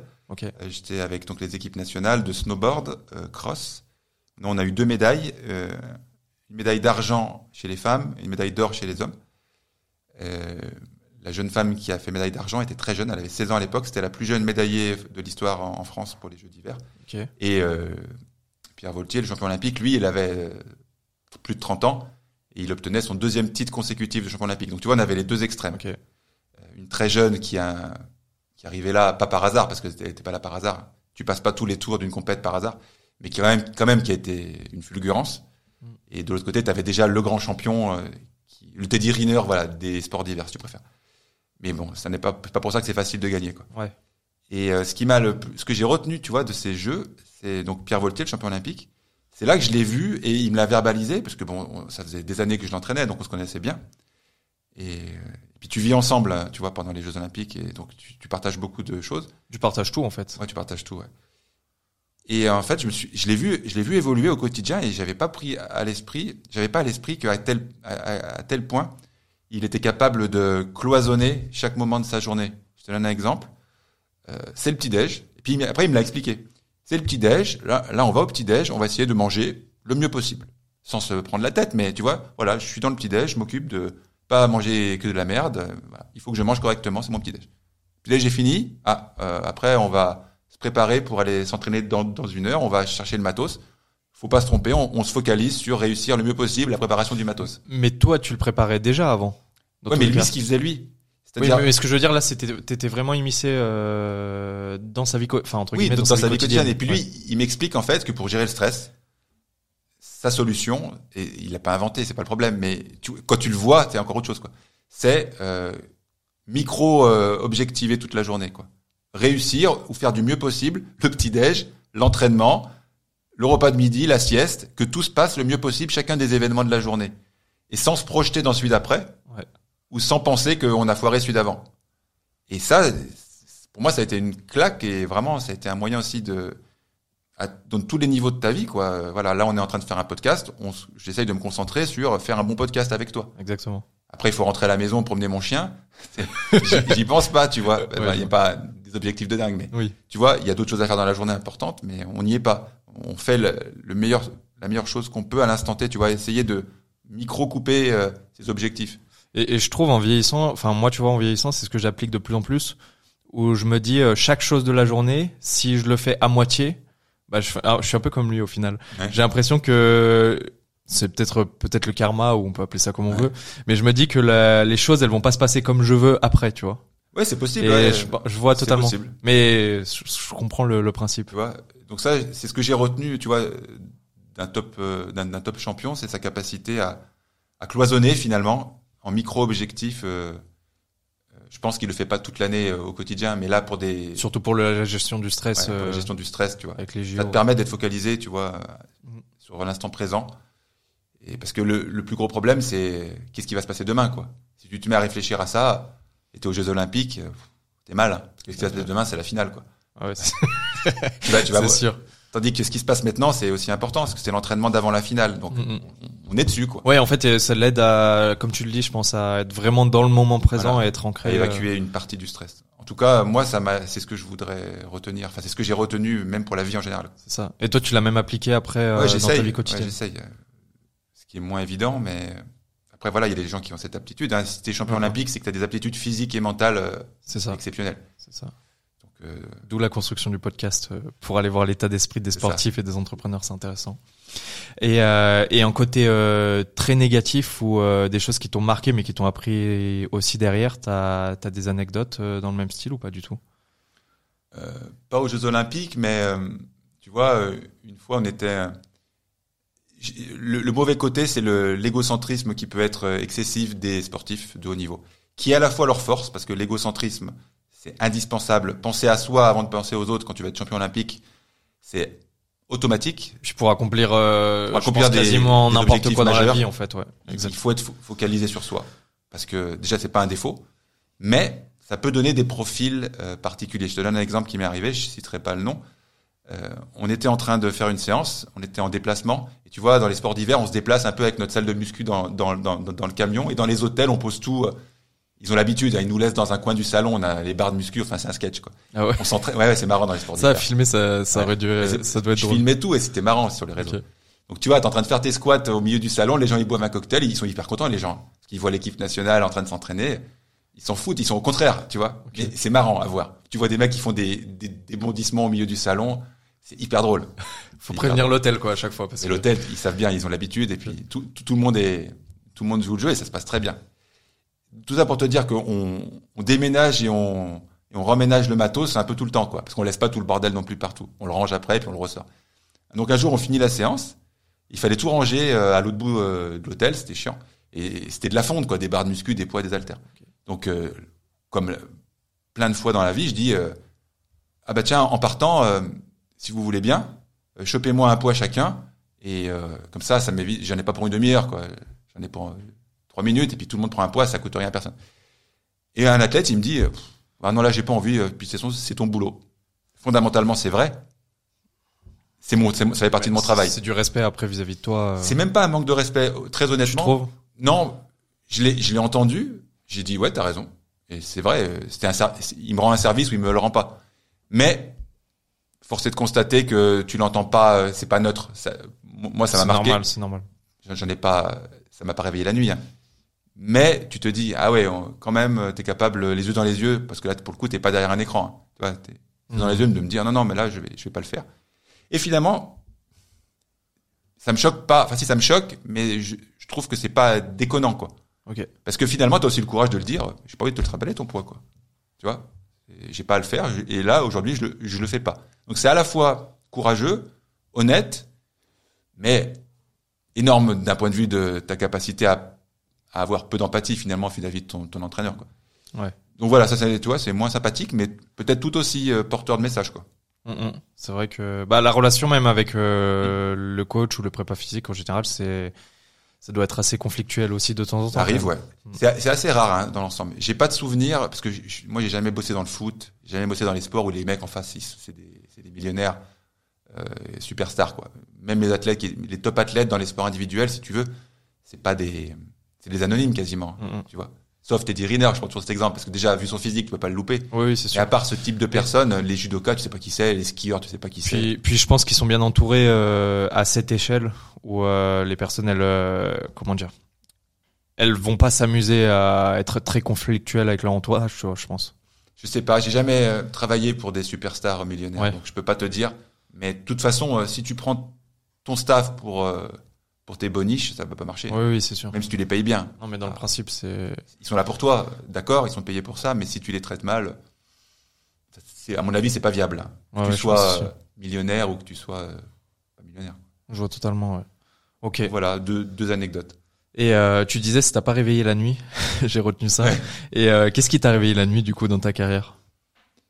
Euh, Qu'est-ce qui m'a réveillé la nuit? Bah à l'époque, j'avais un bon sommeil. Alors il y avait pas grand chose Ok. qui me réveillait la nuit. C'est Mais des choses où tu vois, tu sais que Ah, si, les des fois tu somnoles euh, pour, et pour l'entrepreneuriat, on peut en parler. Moi, j'ai failli faire faillite deux fois en 25 ans, quoi. ok, ça c'est D'un point de intéressant. vue du, du Enfin, business. c'est intéressant euh, pour Ouais, savoir ça, comment t'as rebondi Ça m'a réveillé la nuit, quoi. Quand tu vois que, tu vois, en fait, un business, il y a souvent plusieurs piliers, tu vois, financiers. Tu gagnes un peu d'argent comme ça. T'as as souvent euh, deux, trois piliers. T'en as pas 50, quoi. Mm, mm. Tu vois, et tu prends, tu prends tes revenus de plusieurs euh, univers, tu vois. Surtout dans ce secteur. Ouais, voilà. Moi, tu vois, j'avais des athlètes dans plusieurs sports, beaucoup, un peu moins, et puis voilà. Donc, il y a un pilier qui saute, parce que des fois, ça arrive. Hein, les athlètes euh, arrêtent leur carrière, changent de staff. Ça arrive.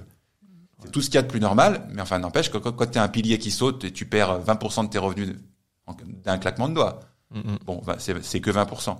Mais quand tu vois qu'il y a un autre pilier qui est en train de, de branler, et puis l'autre aussi, là, tu te dis, ah ouais, si tout s'effondre en même temps, c'est banqueroute, quoi. Et, et du coup, à ce moment-là, tes trois piliers, c'était lesquels? Bah, c'était ça. J'avais des athlètes dans certains sports, des athlètes. euh, si tu veux, j'avais trois pôles d'athlètes Ok. dans trois sports différents qui me ramenaient euh, des sommes d'argent euh, pas pas égales, mais voilà. Et là, tu te dis ah oui, là c'est en train de partir en couille là. Ouais. Là, euh, ça sent pas bon. Ah, il reste plus que ça finalement, ou c'est sûr? Ah oui, d'accord. Et là, tu te dis si ça, se- tu vois, tu tu vois bien l'effet domino qui peut se passer quoi. Tu vois bien que ça peut basculer. Mm, mm. Si ça bascule, eh, eh ben t'es tout simplement en faillite quoi, au sens propre du terme quoi. T'es en Je vois. Et, et ça, ça t'est arrivé Ça, deux ça fois, arrivé tu disais ça. Ouais, deux fois. Deux fois. Où j'ai- senti que j'étais en danger euh, financièrement. Quoi. Et t'as et fait comment? T'as agi sur quel levier pour pouvoir Bah, rebondir euh, au niveau business pour le coup? ça m'a motivé à chaque fois à, à pas rester statique quoi. Ok. À, à toujours à, toujours prospecter, même quand c'est pérenne, quoi. Même quand tu gagnes beaucoup d'argent et que tu te dis tout va bien, prends toujours un petit peu de ton temps. C'est sûr moins que quand tu es en développement, hein, mais prends toujours un peu de ton temps pour, euh, je vais dire, avoir un coup d'avance, mais Non, mais c'est vrai. prospecter. C'est vrai. Parce que euh, ce qui est pérenne, euh, c'est pas dit que ça reste pérenne. Quoi. Des gens qui font faillite alors qu'ils avaient un super business, il y en a quoi. Il y en a plein les, C'est ça. Il y en a plein les faillites quoi. Tu vois. Et, et surtout dans ce secteur du sportif, parce que comme je te disais, on, je pense qu'on devient entrepreneur malgré nous, et après il y a une step qui se fait, où soit on reste dans le secteur et on devient plus entrepreneur, ou soit euh, il y a une step dans l'autre sens qui se fait et on arrête de, de bosser dans ce secteur. Et je me rappelle l'anecdote que tu viens de donner, elle est intéressante. J'avais un ami coach qui bossait et il avait, euh, il travaillait sur Monaco. Il avait euh, sa toute première cliente, euh, trois séances semaine, euh, 110 euros, donc euh, ça lui fait euh, plus d'un SMIC avec juste une seule cliente. Et le jour où elle est partie en vacances, il était pas bien. Et je lui avais dit, je lui dit, oui, il faut anticiper en fait. faut Bah, anticiper ces moments-là parce que c'est de la, de la c'est faillite co- quoi. c'est ça. C'est comme euh, quand ils appellent, tu vois, les, les baleines ou c'est, euh, enfin, il faut pas qu'un seul gros client en fait dans le business. Enfin, moi, il y en a plein qui font et, et des fois, t'as pas le choix. Mm. Mais moi, ça serait la dernière chose à conseiller, quoi. Avoir, euh, être le coach perso de d'un millionnaire. C'est ça. Pour, pour moi, ça serait. Ou après, pour à la rigueur, quand tu commences au début, que t'as rien, tu rien à perdre. pas la fine bouche et euh, tu vas. T'y vas. Déjà, c'est super. Mm. Mais euh, euh, bosser pour une personne, quoi.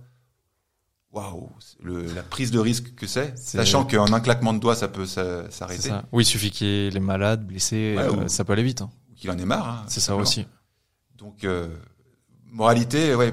Comment j'ai fait? Ben, j'ai toujours gardé euh, une forte. euh, j'ai toujours gardé à l'esprit que ça pouvait partir en cacahuète. Donc, je prospecte. euh, je fais moins maintenant, mais je, je pense à ce que je pourrais faire qui me rapporte euh, de l'argent, tout en étant euh, avec dans mes valeurs, quoi, bien sûr. Ok. Et au niveau sportif, quand tu dis tu prospectes pour les personnes qui sont dans ce secteur-là, qui nous écoutent, tu prospectes comment? Alors euh, oui, je te, là, je te rappelle, c'était à une époque où Ouais, ça c'est, il y avait pas les réseaux sociaux. ouais, il y avait pas très peu. Si, si tu veux, fais cette passerelle-là, du coup à l'époque sans les réseaux et maintenant parce qu'il y a des gens qui vivent euh, sans les réseaux aussi. Bah, déjà, tu vois, tu pourrais te dire, euh, dans le cas de figure où t'es pérenne, euh, t'es sur les réseaux et tu gagnes bien ta vie, t'aurais la possibilité de plus répondre aux commentaires. Parce Ok, là sur la partie réseaux sociaux ouais, uniquement. Et que, et que tu gagnes, imagine, tu gagnes ta vie grâce au réseau. T'es coach en ligne. Ok. Et t'as plein de clients, t'es es bien au bout d'un moment. hein, tu vois. Euh, bah, rapidement, tu peux très bien gagner ta vie. Tu peux te dire, bah, oh, j'arrête de répondre aux commentaires. Parce que de toute façon, je suis full. Euh, je peux pas prendre d'autres clients. Oui, t'es full pour l'instant. Donc déjà, tu vois, ça serait la première erreur, ça serait d'arrêter de d'entretenir une bonne relation avec tes futurs clients. C'est ça que je veux dire. Et, et ça, ce qui est bien, c'est que même si c'est digital, je pense que tous les points que tu vas me citer, on peut les transposer sur le physique au final parce que c'est ce qui se passait Ah oui. euh, plus ou moins dans les salles de sport. Ouais, ouais, c'est ça. Quand t'es coach euh, en salle, euh, C'est comme si t'arrêtes de donner des conseils euh, ça, gratuits gratuit. en gros. Tu vois, moi, je quand je suis à Lyon, je m'entraîne à Wellness. Euh, je leur fais un coucou s'ils m'écoutent. Et il y a beaucoup, il y a une grosse équipe de personal trainers euh, qui tourne bien parce que c'est une clientèle qui a les moyens et tout. Mais euh, ils sont tous pleins. Mais tu les vois tous aller dire bonjour. euh, Ils sont présents. ils sont Ils présents, ils font le gens job. Ils pensent pas qu'à leurs clients. C'est ça. Ils, ils pensent aussi, euh, voilà, ils s'occupent des autres un, un tout petit peu. Mais voilà. Donc, euh, quand tu as un, deux, trois, dix clients qui s'en vont, c'est pas si compliqué que ça après d'en retrouver parce que t'as pas écarté euh, tous les autres, quoi. C'est ça. Alors qu'ils virtuellement ils pourraient le faire parce qu'ils sont pleins, tu vois. C'est ça. Ils le font pas. Donc que ce soit en coaching physique ou en ligne, tu en clair, le message c'est tu t'occupes des futurs clients, un petit peu. Oui, c'est Tu ça. maintiens tu, tu maintiens le contact avec. euh, Voilà. Bah comme sur Instagram où t'as des personnes qui peuvent t'envoyer des messages. Et, Voilà, tu euh, réponds aux messages privés. Là récemment, j'avais des personnes qui m'ont envoyé des gros messages. payes quelqu'un pour euh, le faire. ça, ouais. Oui, au, bah si tu peux déléguer totalement, c'est Voilà. même le mieux à faire. Parce que il y a quand même un gros paquet de messages privés merdiques. Mais euh, voilà, quand tu gagnes très bien ta vie, tu payes quelqu'un, euh, payes un community manager pour dégrossir tous les messages quand même merdiques Mm, mm. où il n'y a pas à répondre parce que c'est merdique. Mais euh, bref, tu entretiens une relation euh, au moins minimale avec euh, tes futurs clients. C'est ça. C'est ça le conseil que je peux donner. Et euh, si demain un préparateur physique devait commencer, tu lui donnerais quoi comme conseil? Il arrive dans le milieu. c'est compliqué, hein, c'est compliqué. ouais, ouais, ouais. Ben, moi maintenant, c'est sûrement un conseil qui est euh, voilé par ce que j'ai fait moi récemment, mais je lui dirais, il y a quand même peu de chances que tu arrives à percer. Bon, des contre-exemples, il y en a. On parlait de wellness, et ils sont, la, la plupart, ils sont pas actifs sur les réseaux sociaux, ils y arrivent. Mais c'est un mauvais exemple parce qu'ils sont dans une niche économique protégée. Et c'est vrai qu'on n'était pas sur les réseaux sociaux à Non, mais d'ailleurs ils le sont toujours pas. hein. Ou ils le sont d'une manière. euh, Nous, on y avait été quand j'y étais. euh, anecdotique. c'est ça. Quand j'y étais, euh, on avait commencé avec une autre personne qui s'appelle Kafa Endo. Je sais pas si tu connais. Non, moi je suis arrivé après. Et, euh, et du coup, on avait commencé à se mettre sur les réseaux sociaux. Ils rigolaient et au final, on a vu l'essor qu'ils prenaient. Et je pense que c'est d'ailleurs grâce à ça euh, qu'on est partis aussi tous les deux à un moment. Ouais. Et il y a eu Thibaut, tout ça, qui ont pris le Ouais, ouais. relais euh, Wellness. Mais, mais c'est vrai que s'ils étaient, s'ils y étaient plus, je pense qu'ils auraient encore plus de clients et, et moins de soucis. Après quand t'es plein, t'es plein. Si euh, tu vois, Mhm. il faut pas non plus chercher. euh, Ça sert à rien de, de sursaturer pour euh, délivrer de la mauvaise Je qualité. dis juste que occupe-toi de tes clients à l'endroit où ils sont. Voilà. C'est ça. Si c'est euh, en, en vrai dans, dans ta salle VIP, occupe-toi des autres VIP qui sont pas tes clients, parce que déjà c'est sympa. C'est toujours des bons, des bons, des bons, des bons feelings. C'est sûr. Et le jour où tes clients te quittent ou changent de ville ou je ne sais quoi ou arrêtent, eh ben t'as tous tes clients. Alors, Si c'est en vrai, c'est tes clients là. Voilà, occupe-toi de tes clients dans, dans l'endroit où t'es quoi, Ok. de tes futurs clients. Et pour le, le commencement d'un préparateur physique, tu penses qu'il, Alors oui, toi, tu lui dirais de s'adresser directement, euh, Je lui dirais que s'il veut se lancer, s'il a 22 ou 23 ans, tu vois, après ses études, après son master à la fac, s'il veut se lancer sans euh, les réseaux sociaux, je pense qu'il va galérer quoi. compliqué. Alors, tu as toujours des cas de figure, t'as- voilà, mais c'est à mon avis réussir dans quelque secteur que ce soit à l'heure actuelle sans jouer le jeu des réseaux. Je le sens, je le sens. Même un minima de créer une image, euh, ça Un devient minima, obligatoire. Il me semble qu'il y a personne qui va pas ouvrir ton son Instagram pour voir qui t'es C'est ça. ou D'ailleurs, euh, j'avais refait des cartes de visite à une époque, il y a 4-5 ans. papier? Et euh, j'étais tout content en plus, je les ai bien fait. Ouais, c'était belle, ouais. c'est ça. Et euh, au final, en fait, je donnais mon Instagram. Voilà, Et c'était bien parce que du coup, c'est une carte de visite plus interactive Ah où bah ça ouais. entretient si tu euh, mets des contenus. voilà. Je me rappelle, je mettais des vivant. avec les personnes que je coachais. C'était, c'était Tu vois, finalement, ça reste, c'est un bon exemple ce que tu dis, euh, les réseaux sociaux, Instagram, TikTok ou celui que tu veux. Oui. Ça reste une carte de visite euh, euh, virtuelle, animé en plus. animée et vivante, euh, par opposition à une carte de visite en papier qui finalement va finir à la poubelle ou en marque-page, quoi. Ouais, ça. Puis on sait pas où les mettre en plus. pas, Aujourd'hui, donc, c'est compliqué. Donc je- le conseil que je lui donnerais, c'est tu peux réussir sans, mais je le sens, ça va être compliqué, je pense. Si tu joues pas le jeu de du de 2023, 24. Ouais, donc plus jouer le jeu des réseaux sociaux et après euh, Ouais. essayer de prospecter euh, via ça. Et, Ah ouais. Et après le présentiel fonctionne encore. Moi, c'est ce sûr. que je, je me tue à dire aux, aux personnes où quand tu commences, t'as pas de client déjà, tu contactes euh, ton entourage quand tu lances une activité Ah, et t'arrives à trouver. par euh, le commencement. Et le commencement, c'est ton réseau personnel. C'est ça. C'est bah c'est le plus gros réseau que t'as euh, dès le début. Voilà, c'est le seul et le, et le plus gros. Et après, euh, voilà. Mais bon, ton réseau, ton réseau proche, c'est pas non plus évident. À moins d'avoir, voilà, tu vis dans une famille, une grande famille, ou tu vis dans une famille, pareil. Tu, si t'es né dans une famille d'en- d'entrepreneurs, le réseau de tes parents, c'est des gens qui ont de l'argent. Donc Bah, c'est toujours un facteur chance, euh, comme on le disait aussi. Là, là, là, tu peux rien. Si tu peux né rien. euh, dans un environnement euh, facilitant, euh, tant mieux pour toi. C'est sûr. Et si t'es né euh, d'une famille modeste euh, et que tu veux vendre des choses chères, va être compliqué ton réseau perso. Tu vois.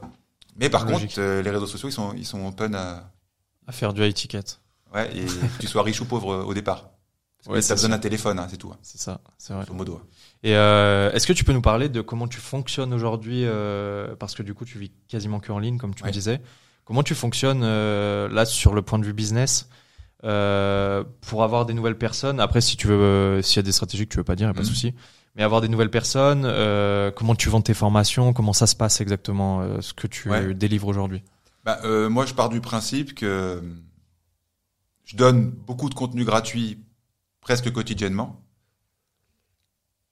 Et je vends jamais rien euh, en flux tendu. Tu vois. C'est-à-dire que là, si tu vas sur mon Instagram, le seul lien cliquable que tu as, c'est pour ma newsletter, pour t'abonner dans, ma newsletter et recevoir une fois par semaine euh, du contenu. J'avais vu, ouais. Je vends rien. Tu vois. Donc, euh, pendant plusieurs semaines, je vends rien et je donne du contenu gratuit. Et périodiquement, je vends un produit ou je relance l'ouverture d'une formation en ligne.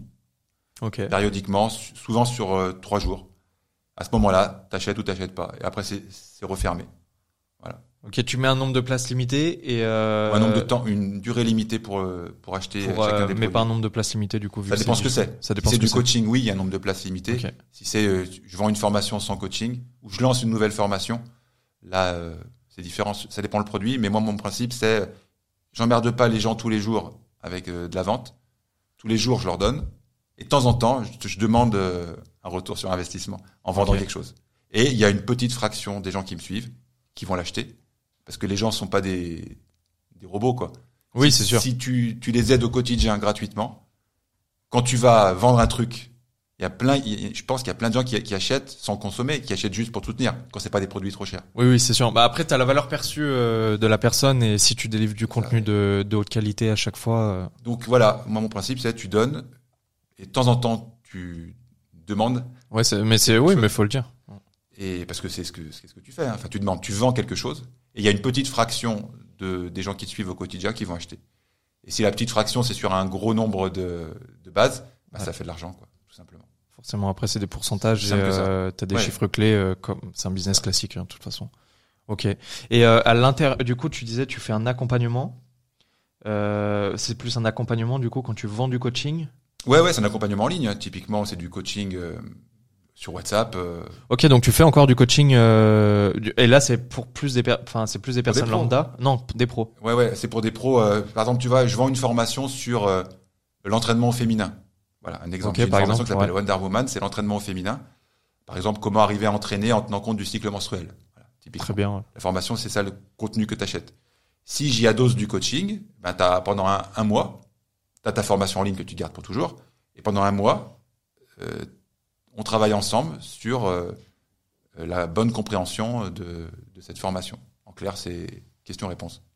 Ok. Et du coup, oui, quand tu proposes un accompagnement, euh, tu coaches ces personnes-là, mais c'est un, c'est une sorte d'upsell en fait que tu mets pour euh, pour un accompagnement en plus de la formation ou c'est compris dedans? Ça dépend. Des fois, c'est euh, c'est en plus, c'est-à-dire tu peux acheter la formation sans le coaching, ou des fois c'est un pack.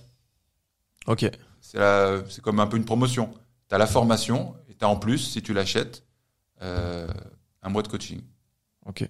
Ça, ça, ça dépend, mais souvent, souvent c'est ça. Donc c'est su- c'est super intéressant parce que en soi c'est très simple au final. Ah ouais, ouais, moi, il C'est même moins compliqué hein. que que ce que tu faisais euh, Ah avant oui. le, le modèle en ligne en fait. Moi, c'est euh, moi pour moi, ce qui est important, c'est que ça soit minimaliste, simple à gérer, parce que déjà, je travaille. euh, le plus que j'ai eu, c'est deux personnes qui m'aident, de de prestat, hein, pas des salariés. Et c'est ce que j'allais dire aujourd'hui. T'as des gens aussi qui J'ai t'aident. une personne, j'ai- j'en ai eu deux, En, en, enfin sur quel rôle? euh, qui gèrent un peu euh, l'écriture des pages de vente, le marketing, euh, la gestion euh, de, de, de l'espace client, voilà, qui gère cette partie-là.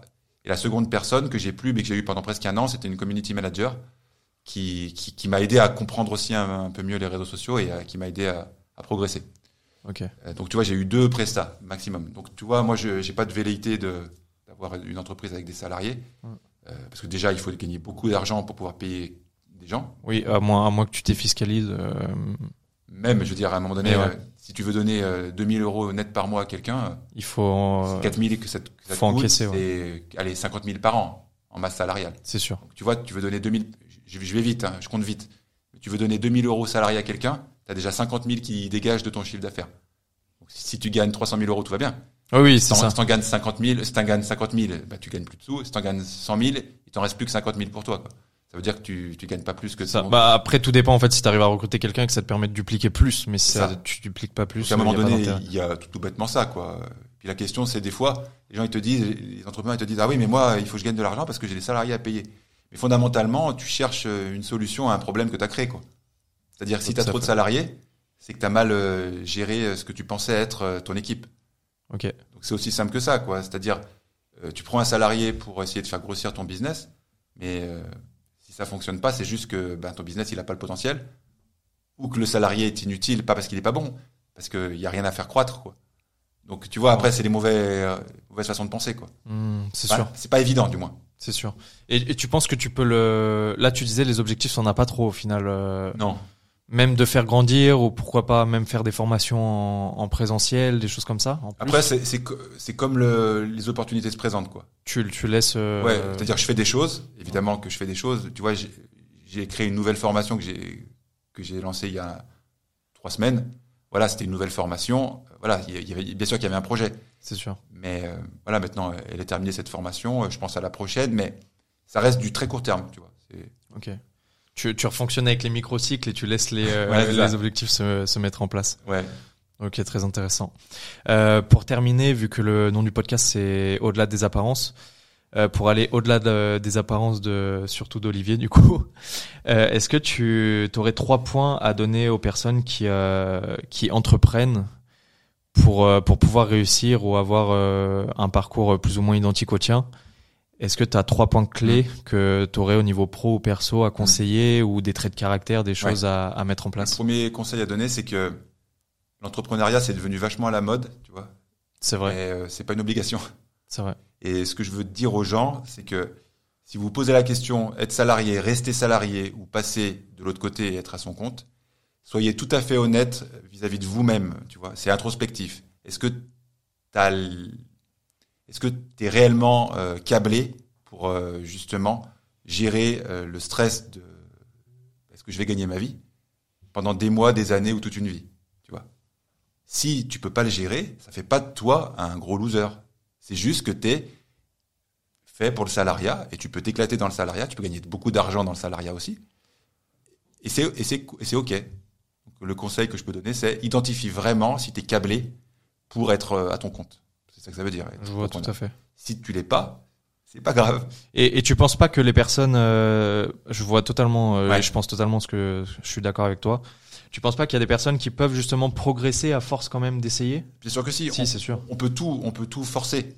Mais euh, si t'es, si c'est pas un trait de ton caractère, ça va être coûteux. Voilà, c'est ce que je veux te dire. Ouais. C'est que si tu dois en permanence te battre avec toi-même pour y arriver, ça va, c'est possible, mais ça va te coûter beaucoup de temps, beaucoup d'énergie et ta, ta, ta santé risque d'en pâtir. Je vois tout à fait. Ça demande beaucoup plus si d'efforts si un euh, au poisson, tu vas quotidien. dans l'eau. Mais si ce même poisson, euh, d'un coup, il veut à tout prix grimper en haut de l'arbre, peut-être qu'il va y arriver, hein, mais ça va être dur. Hein. Ouais, bah, le temps de s'adapter euh, Ouais, il faudra les 10 cycles 000 ans, d'adaptation du monde, quoi, en gros. C'est ça. ok. Voilà, t'es un poisson, tu vas dans l'eau et c'est cool. Euh, t'es un chien, tu vas sur terre et c'est cool, quoi. Top. Euh, D'autres points en tête ou pas du tout? C'était un autre point. euh. ouais, savoir que, quand même, qu'on le veuille ou non, même ceux qui réussissent et qui gagnent bien leur vie, c'est quand même l'entrepreneuriat, euh, je trouve, euh, un quotidien euh, exaltant, mais lourd de, de choix. responsabilité aussi. ouais, lourd de responsabilité et lourd de choix. Parce que les gens se disent, euh, au début, euh, je gagne pas de sous, mon objectif c'est d'en gagner. Puis au bout d'un moment, si tu as les compétences et l'opportunité d'y arriver, tu peux gagner effectivement beaucoup d'argent. Et là, le piège, c'est que quand on gagne beaucoup, eh ben, tu es presque au- aussi emmerdé que quand, quand, quand on gagnait peu. Parce que les problèmes que tu as avec des gros revenus euh, sont réels. quoi. Oui, oui, C'est-à-dire si tu te prends un contrôle fiscal euh, quand tu gagnes 20 000 euros par an, c'est pas grave. non, tu gagnes 200 000 ou 2 millions euh, et que tu as fait des conneries euh, de, de toute bonne foi des fois, tu vois. Oui, c'est vrai. Euh, et que tu as donc en fait, tu as des soucis euh, même quand t'es- tu fais plein de sous quoi. C'est chiant quoi. Non, mais c'est vrai, c'est vrai, c'est vrai. ce que je veux te dire, c'est le deuxième point, c'est que t'es jamais tranquille. C'est ça. Ça rejoint le point précédent. C'est-à-dire que si t'es pas capable de le supporter, Mm. ça va être euh, Puis compliqué. euh, au final, c'est une. euh, Pour moi, je trouve l'entrepreneuriat, ça se résume à savoir résoudre des problèmes en fait. ouais, voilà. à terme, c'est toujours, euh, comme tu le disais, faut être un peu sur le qui-vive. euh, Ouais. Des fois, tu vas avoir du stress. C'est toi d'être euh, serein quoi. C'est ça. C'est difficile d'être serein. Donc ça convient à à une fraction de la population, je pense, pas si élevée que ça. Et le, le Covid, le do it yourself et compagnie a, a rendu euh, le- l'entrepreneuriat vachement sexy. Mais je pense qu'il y a quand même des gens qui vont se manger la porte parce qu'ils sont juste pas, c'est juste des poissons quoi. Ils En fait, tu penses qu'ils sont pas, pas, pas au bon endroit en fait. Bah, ils, ils, ils voient pas ce que c'est et ils voient pas ce qu'ils sont, tu vois. Ça donne une image super cool. C'est comme, c'est moins vrai maintenant. C'est comme à une époque, tu vois, euh, monter une start-up, c'était le, le coolissime du truc. C'est vrai qu'on en parle moins. Ouais, en on en parle moins, tu Ouais. vois. Une start-up, une start-up, c'était, t'as l'impression que c'était incroyable. C'est incroyable pour celui qui, pour qui c'est incroyable, quoi. Oui, après, ça parle à, chacun. vois, en mais fait. maintenant, c'est un peu le modèle des business euh, infopreneurs où t'es tout seul euh, et c'est super cool. Ouais, c'est super cool, mais pour celui pour qui c'est super cool, Mm. quoi. Puis, Plein de gens, t'es isolé, t'es tout seul, t'es, tu sais pas quoi faire, t'es dans, t'es dans la merde. Puis il faut passer à l'action aussi. C'est comme tu le dis en fait, même si tu fais des, enfin dans ton profil où tu fais des passages à l'action sur des microcycles, Ouais. euh, tu passes à l'action quand même. Bah oui, Donc oui. À, à terme, forcément, tu vas avoir des opportunités qui vont graviter. Et plus t'es exposé, plus tu fonctionnes, euh, plus tu vas avoir des opportunités. Voilà les trois conseils que je peux donner. Donc finalement, c'est pas pour refroidir les gens, c'est juste attention, c'est super cool, tu vis des trucs exceptionnels. C'est vrai. Mais le, le, prix à payer est tout aussi proportionnel. Voilà, c'est ce que je veux dire. Puis ça va être dur et il faut s'accrocher en fait. C'est c'est vraiment ce qu'il faut savoir. si c'était facile, ça serait tout le monde le ferait. Enfin, tout le monde essaye de le faire du Tout coup, mais, le faire, mais en oubliant que c'est difficile, ouais. Très peu de gens y arrivent. Ok. Merci beaucoup pour euh, pour ce podcast. Euh, c'était un plaisir. C'était un plaisir aussi pour ceux qui nous écoutent. Si euh, vous voulez mettre des notes ou liker, partager à vos amis, n'hésitez pas. Et euh, pour aller toujours euh, au-delà des apparences, euh, merci de nous écouter et je vous dis à très vite. Salut. Bye bye. Et voilà, le podcast est déjà terminé. Un immense merci d'avoir suivi cet épisode au-delà des apparences jusqu'au bout. J'espère que tu as autant apprécié l'écouter que j'ai aimé le réaliser. Si des questions ou des commentaires viennent à l'esprit, n'hésite pas à les partager sur nos réseaux sociaux. Pour rester connecté et ne rien manquer des prochains épisodes, abonne-toi, partage le podcast et n'oublie pas de lui donner 5 étoiles. L'aventure se poursuit et j'ai hâte de te retrouver pour notre prochain rendez-vous. En attendant, inspire-toi de ces histoires extraordinaires pour transformer tes rêves en réalité. Prends soin de toi et à très bientôt sur Au-delà des apparences.